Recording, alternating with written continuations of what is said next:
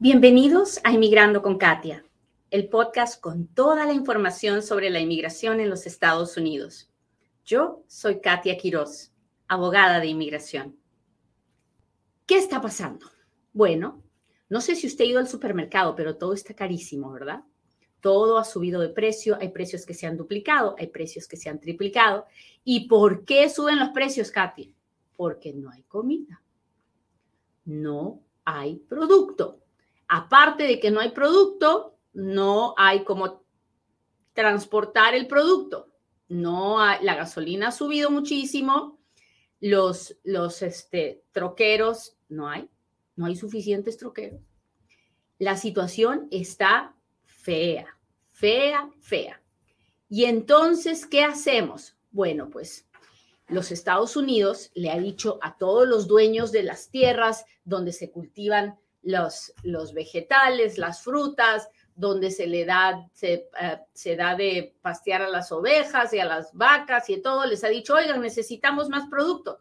¿Y qué cosa creen que han dicho los, los, este, los dueños de estos lugares? No tenemos manos, no tenemos suficientes empleados. La gente no quiere trabajar. Los ciudadanos americanos no quieren trabajar los campos. Entonces el gobierno ha dicho, ah, pues entonces este, contraten extranjeros. Sí, pero no tenemos visas. La única visa que tenemos para agricultura, la H2A, es una, es un, hay un límite de visas y encima es por temporaditas. O sea, lo puedo, tengo que hacer todo el trámite y pagarle al abogado, que no es barato, ¿no?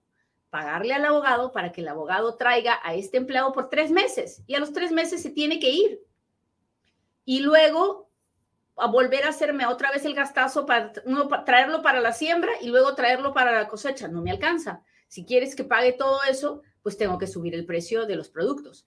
Pero encima de todo, si nomás fuera por ese asunto del precio, no importaría.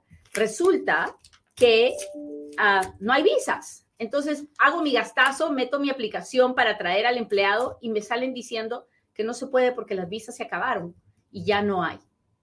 ¿Me entienden cómo está la situación actual? Si me está entendiendo, por favor, póngame un dedito, póngame un corazoncito, ah, déjeme saber que me está escuchando y que me está entendiendo. Por ahí alguien me está diciendo que no me puede escuchar. Ah, déjeme ver si me está escuchando, por favor, déjeme saber. Hola, mis amigos de TikTok. ¿Cómo están? Gracias por los, diamantitos, los corazones. Hola Denise, hola Crystal, hola Alex, Jacobo, gracias por estar aquí. Mi gente de Instagram, ¿cómo están? ¿Cómo amanecieron hoy? Y mi gente de Facebook tan linda que siempre me anda mandando las estrellas, se los agradezco mucho. A mi gente de YouTube por sus super stickers y sus super chats también. Gracias por estar aquí y acompañarme hoy en Facebook sí se escucha. Gracias, Josie, Juanita. Gracias por estar aquí. Cuéntenme de dónde nos está mirando. Sobre todo me gustaría saber si usted vive cerca a un área agrícola, a área donde hay campos. Cuéntemelo todo. Muy bien. Entonces, ah, buenos días, buenos días.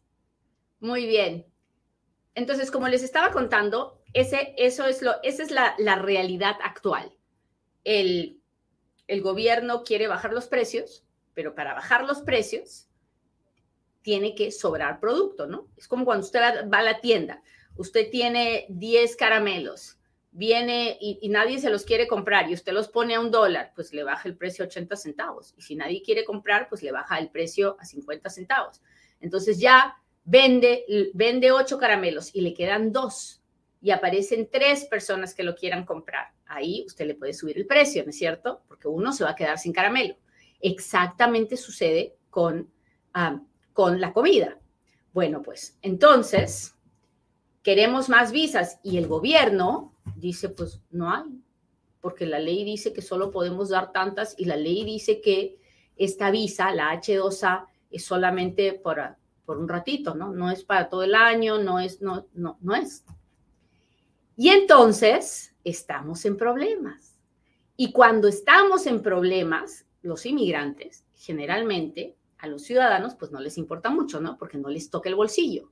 Pero ¿qué cree? Que ahora sí están todo el mundo llorando, porque todo el mundo está yendo a la marqueta, al, al mercado, y a todo el mundo le duele tener que pagar tantísimo dinero por la comida. ¿Está de acuerdo o no está de acuerdo?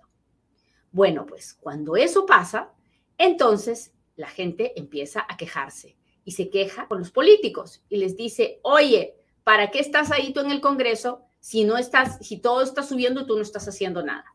Entonces, como esto es un clamor general, se pusieron de, se, pusieron de acuerdo unos congresistas en el Senado, en el Senado, y, y empezaron a trabajar en un proyecto de ley para que las visas para los agricultores extranjeros sean se puedan pedir todo el año y puedan trabajar todo el año mientras haya trabajo dentro de los Estados Unidos legalmente. Y pues hay muchas, ah, según el consenso, hay muchas oportunidades de que, este, de que este proyecto de ley pase. ¿Y por qué todavía no ha pasado, Katia? Bueno, les voy a contar por qué todavía están peleándose. Porque resulta que hace un tiempo hicieron una ley para proteger a los agricultores, sin pensar en, el estatus legal, solamente hicieron una ley para proteger a los agricultores, para que los agricultores que sientan que se ha violado sus derechos, que están siendo abusados por los patrones, puedan presentar demandas en la corte en contra de estos patrones, ¿no? Porque hay, puede haber un patrón súper abusador que no les dé agua, que no les dé comida, que no les dé tiempo de descanso. Y en ese caso hay una ley que les permite eh, presentar una demanda en contra de este patrón. Bueno, pues entonces ahora con esto de abrir la puerta para que todos estos agricultores trabajen legalmente, hay un grupo ah, de, una unas organizaciones de los dueños, de los patrones, que dicen, oigan, si hacemos esto y, esta gente empieza a poner demandas, nos va a salir carísimo eh, trabajar con estas personas y traerlas para que nos demanden. Entonces, ahorita están en esa discusión de si vale la pena o no, de si la ley que protege a los agricultores va a proteger también a los inmigrantes y en eso se están peleando. Así que, ¿por qué les estoy contando toda esta historia? Porque necesito de su ayuda, claro, usted ya sabe este es el momento en el que yo le voy a pedir que por favor empiece a llamar al senador de su ciudad, de su estado, al senador de su estado. En su estado tienen que haber dos senadores. Necesito que por favor llame a los senadores y que les pida que pasen esta ley que le voy a leer ahorita. Se llama Farm Workforce Modernization Act, la ley de, de modernización de la fuerza de trabajadores, de la fuerza laboral de trabajadores del campo, la ley de modernización de los trabajadores del campo. Ley de modernización de los trabajadores del campo. Y usted me dirá, Katia, pues yo no trabajo en el campo, esto a mí no me va a ayudar, así que ¿para qué? No, así no podemos pensar. Si usted no trabaja en el campo, usted más que nunca tiene que hacer esa llamada, porque si podemos pasar, si el Congreso puede pasar esta ley para ayudar a todos los trabajadores del campo y la industria de la comida, el impacto que esto va a tener en, la, en toda la población en los Estados Unidos va a ser tan grande que se van a dar cuenta brutalmente de la necesidad de una reforma migratoria integral. Así que de verdad, de verdad, de verdad, necesito de su ayuda. Por favor, llame a uno de sus congresistas, de sus senadores y díganles, estoy, estoy, yo quiero que usted apruebe la ley de modernización de los trabajadores del campo. Lo puede hacer en español, lo puede hacer en inglés, como usted quiera. Tiene hijos ciudadanos, tiene familiares ciudadanos, por favor, pídales que nos ayuden. Es extremadamente importante. Las negociaciones se pueden parar y, nos, y se puede esto quedar en nada. Ah, o puede finalmente, ahora que le duele el bolsillo a los ciudadanos americanos, puede finalmente pasarse. Depende de nosotros, depende de que los senadores se sientan apabullados del estrés de la gente que necesita que los precios de la comida bajen. Así que, por favor, ayúdenme.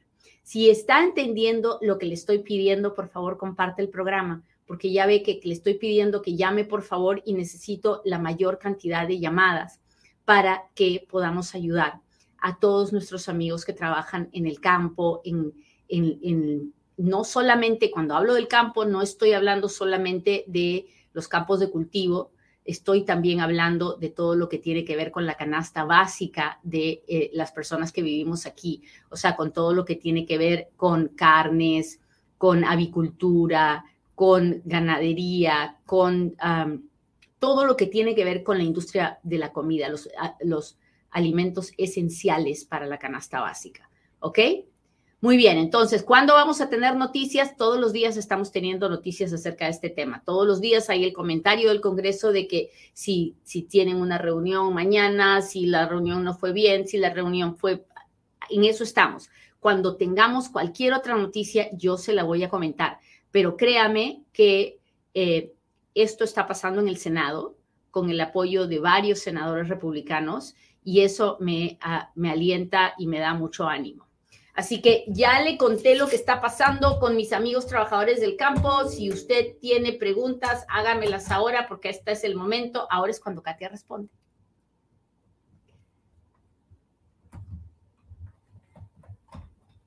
Ay, muchachos, a veces meto la pata y no sé lo que hago con, con estos aparatitos que me ponen aquí.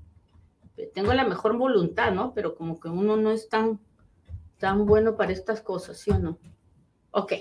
Bueno, de todas maneras, le mando mi corazón y le agradezco que tenga tanta paciencia conmigo haciendo este programa. Podría ser peor.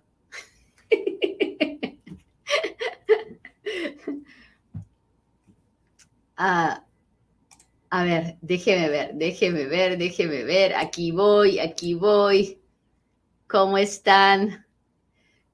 Solo aplica para los trabajadores del campo bueno, para el que, el que quiera trabajar en, ese, en esa industria, ¿no? así que tenemos que esperar hasta que el Senado lo pase, hasta que luego pase por todos los lugares donde tiene que pasar en el Congreso y luego lo, lo firme el presidente. Así que no, ahorita no hagamos conjeturas. hay que esperar a ver de qué se trata bien, bien, una vez que esté firmado por el presidente, pero ahorita tiene que pasar en el Senado, o sea, el Senado lo tiene que aprobar y eso tiene que pasar rápido para que pueda pasar tan por todas las otras instancias. Ah, ¿Qué está pasando con el TPS para los salvadoreños? Estamos esperando que nos avisen si ya nos van a dar periodo de re registración. Eso es lo que está pasando. Estamos esperando. Dice mi cuñada y mi hermana son ciudadanas. ¿Puede mi cuñada pedirnos a mi esposa y a mí o debe pedirme mi hermana por separado? Ok, aquí los cuñados no pueden pedir a nadie. Solamente su hermano o hermana puede hacer una petición por usted. Y en la petición por usted, en una sola petición, va a estar incluida su esposa como una derivada. ¿Ok? Muy bien, déjeme ver otra pregunta. Por favor, ¿qué tiempo están tomando las follas? Depende, depende de a dónde las esté haciendo. Hay follas que demoran dos meses, hay follas que demoran cuatro meses, hay follas que demoran un año, hay follas que demoran dos años. ¿De qué depende? De a dónde la mande, pues, porque se puede hacer folla a la oficina de inmigración, a la patrulla fronteriza, al centro de biométricos, a la corte, a ICE, a HSI, a, mí, al, Departamento de Estado, al NBC, al FBI, hay muchos lugares a donde podemos hacer follas, así que no hay un tiempo para todo, todo depende del lugar. Ah, ¿Cómo puedo obtener una visa de trabajo? Depende, depende de la visa de trabajo que usted esté pidiendo, porque hay varios tipos. Hoy día hemos hablado de la H2A, hay la H2B, hay este, hola Almita, gracias por el regalo. La H2A, la H2B, hay la H1B, esas son visas de trabajo temporal, hay la P, hay la J, ah, hay, hay, muchísimas, hay la I, hay muchísimas visas de trabajo, depende. Usted primero tiene que averiguar qué tipo de visa es la que para, la, para la que usted podría calificar. ¿Cuánto tiempo dura un caso de asilo en la barra de apelaciones? En este momento, como un año, un año y medio. Ah, Si estoy ilegal, ¿puedo aplicar para una visa EB3? No.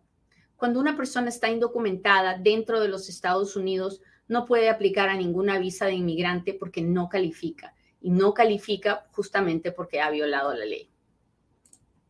Ojalá tomen en cuenta a los truck drivers. Transporto comida desde hace cuatro años con licencia internacional.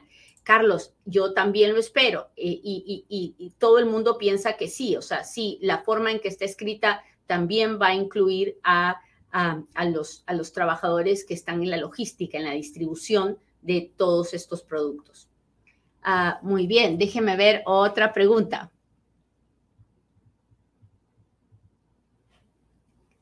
Ah, saludos de California, muchas gracias. Janet Córdoba 6 es una de nuestras top viewers. Muchas gracias, Janet. Ojalá que todos los días el programa le guste y usted nos apoye como nos está apoyando ahora. Hola, Milton Rivera, gracias. Ah, Cardona 3020 dice, tengo más de 20 años aquí, ¿podría calificar para un TPS hondureño? No, para, en este momento no tenemos un nuevo programa de TPS. El que tenemos es para la gente que llegó antes del 2001. Así que si usted tiene 20 años aquí, usted llegó en el 2002 y por eso no hemos podido aplicar al TPS. Mi mamá es residente, ella puede hacer petición para sus hijos solamente si tiene hijos solteros. Los residentes solo pueden pedir hijos solteros. ¿Y qué pasó con los trabajadores esenciales? Pues ahorita estas personas de las que están hablando de, los trabajadores del campo son trabajadores esenciales. Este es el grupo con el que se está trabajando. ¿Por qué? Porque es donde más le duele a la gente, en el bolsillo. Faltan los trabajadores esenciales del campo para poder bajar los precios de la comida. Déjeme ver dónde está mi gente de Facebook. Hola Katia, ¿en cuántos meses puedo verificar mi estatus del perdón 601? Bueno, en el momento que usted tiene la carta de recibo, en esa carta de recibo le dice el número de recibo y dónde está su aplicación. Y en ese momento ya puede, ya puede empezar a chequear cuál es el estatus. Generalmente ahorita un perdón está tardando entre 12 a 18 meses en procesarse. Gracias a todos los que están aquí. ¿Cuánto tiempo después de someter todos los documentos a NBC se espera para la cita consular? Depende del país. Ah, con México, un año, con Ciudad Juárez es un año. Ah, hay, otros, hay otros países donde probablemente dos, porque han estado muy parados por la pandemia, así que depende de eso, ¿no? Ah, ¿Qué debo hacer? Me aprobaron el TPS hasta septiembre 9 del 2022. Pues si usted es venezolano, tiene que re registrarse.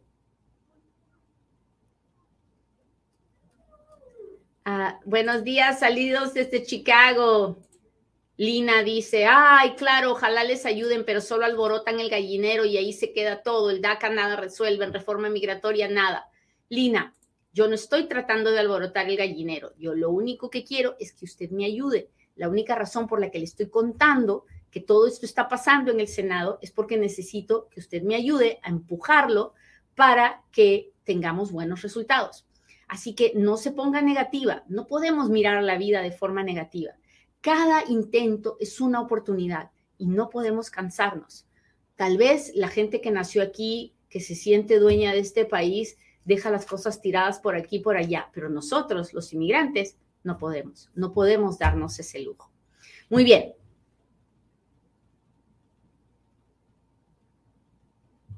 Déjeme ver, busco preguntas de mis amigos de TikTok.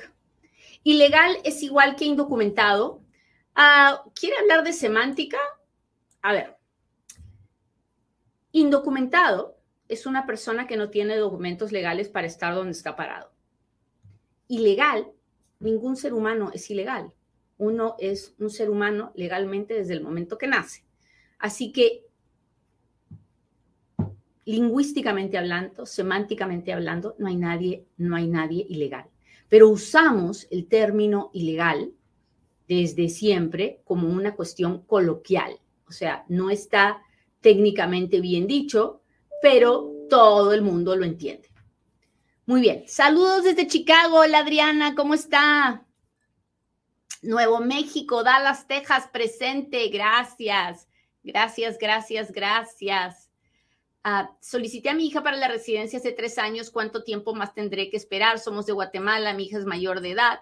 Marnie, no sé, pero si usted, ah, si su hija es mayor de edad, está en la categoría F1 y usted tiene que mirar el boletín de visas, categoría F1 para todos los países. Si usted entra a inmigrandoconkatia.com y se suscribe al boletín que yo mando todos los meses, todos los meses le voy a decir en qué mes están procesando green cards, en qué mes, en qué año. Solo recuerde F1 para todos los países.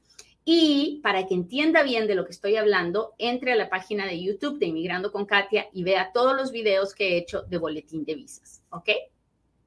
Hola María Elena desde Perú. Virginia Beach, ¿cómo están? Desde Huila, Colombia, muchas gracias. Muchas, muchas, muchas gracias. Buenos días. Aquí estoy. Carolina dice, con tanta gente que quiere trabajar, así es, ¿verdad? Nosotros desesperados para trabajar y ellos desesperados buscando trabajadores, pero no se pueden poner de acuerdo esta gente, es impresionante. Ah, Washington, Nicaragua, Colombia, San Antonio, Texas, Sonora. ¿Puedo sacar un ID del Estado si tengo seguro social y permiso de trabajo por asilo? Claro que puede. Ah, buenos días. Déjeme ver. Aquí voy, aquí voy, muchachos. Tengo residencia desde el 2018, inicialmente por matrimonio. Hubo violencia doméstica y terminé solicitando la permanente por mis propios medios. ¿Debo esperar o cumplir los cinco años para la ciudadanía? Sí, Catherine. Tenemos que esperar la cuatro años y nueve meses desde la primera residencia, desde la fecha original de residencia, para poder aplicar a la ciudadanía. ¿Qué pasa con los que trabajan en el campo y no tienen papeles y están en los Estados Unidos? Lo más probable es que si pasa esta ley van a, arreglar. ¿Para cuántos años es la visa U? Pues en este momento, para el primer permiso de trabajo, cinco años. Para la visa U, seis o siete. De todas maneras, hágalo, porque no sabemos, no sabemos, hay, uno tiene que aprovechar las oportunidades como le van llegando. Así que si lo puede hacer, hágalo. ¿Es seguro viajar con advance parole obtenido a través de VAWA? No lo sé, depende de cada caso. Ah, yo generalmente no hago salir a mis personas con VAWA, ah, a no ser que sea una situación muy, muy, muy extrema, ¿no? No. No lo, yo no lo, yo no lo, no lo hago a no ser que sea algo muy especial y de acuerdo a la situación de cada persona. Tengo que ver si, si tiene algún delito en su pasado, si dijo que era ciudadano alguna vez, si tiene alguna orden de deportación. En fin, es complicado. No es algo que nadie le puede contestar sin revisar sus documentos. Muy bien, muchachos, les agradezco mucho que me hayan acompañado hoy día. Con el favor de Dios, esta semana, nomás por esta semana, por mañana y el jueves, nos vemos mañana a las 9 de la mañana en otro Inmigrando con Katia. Bye.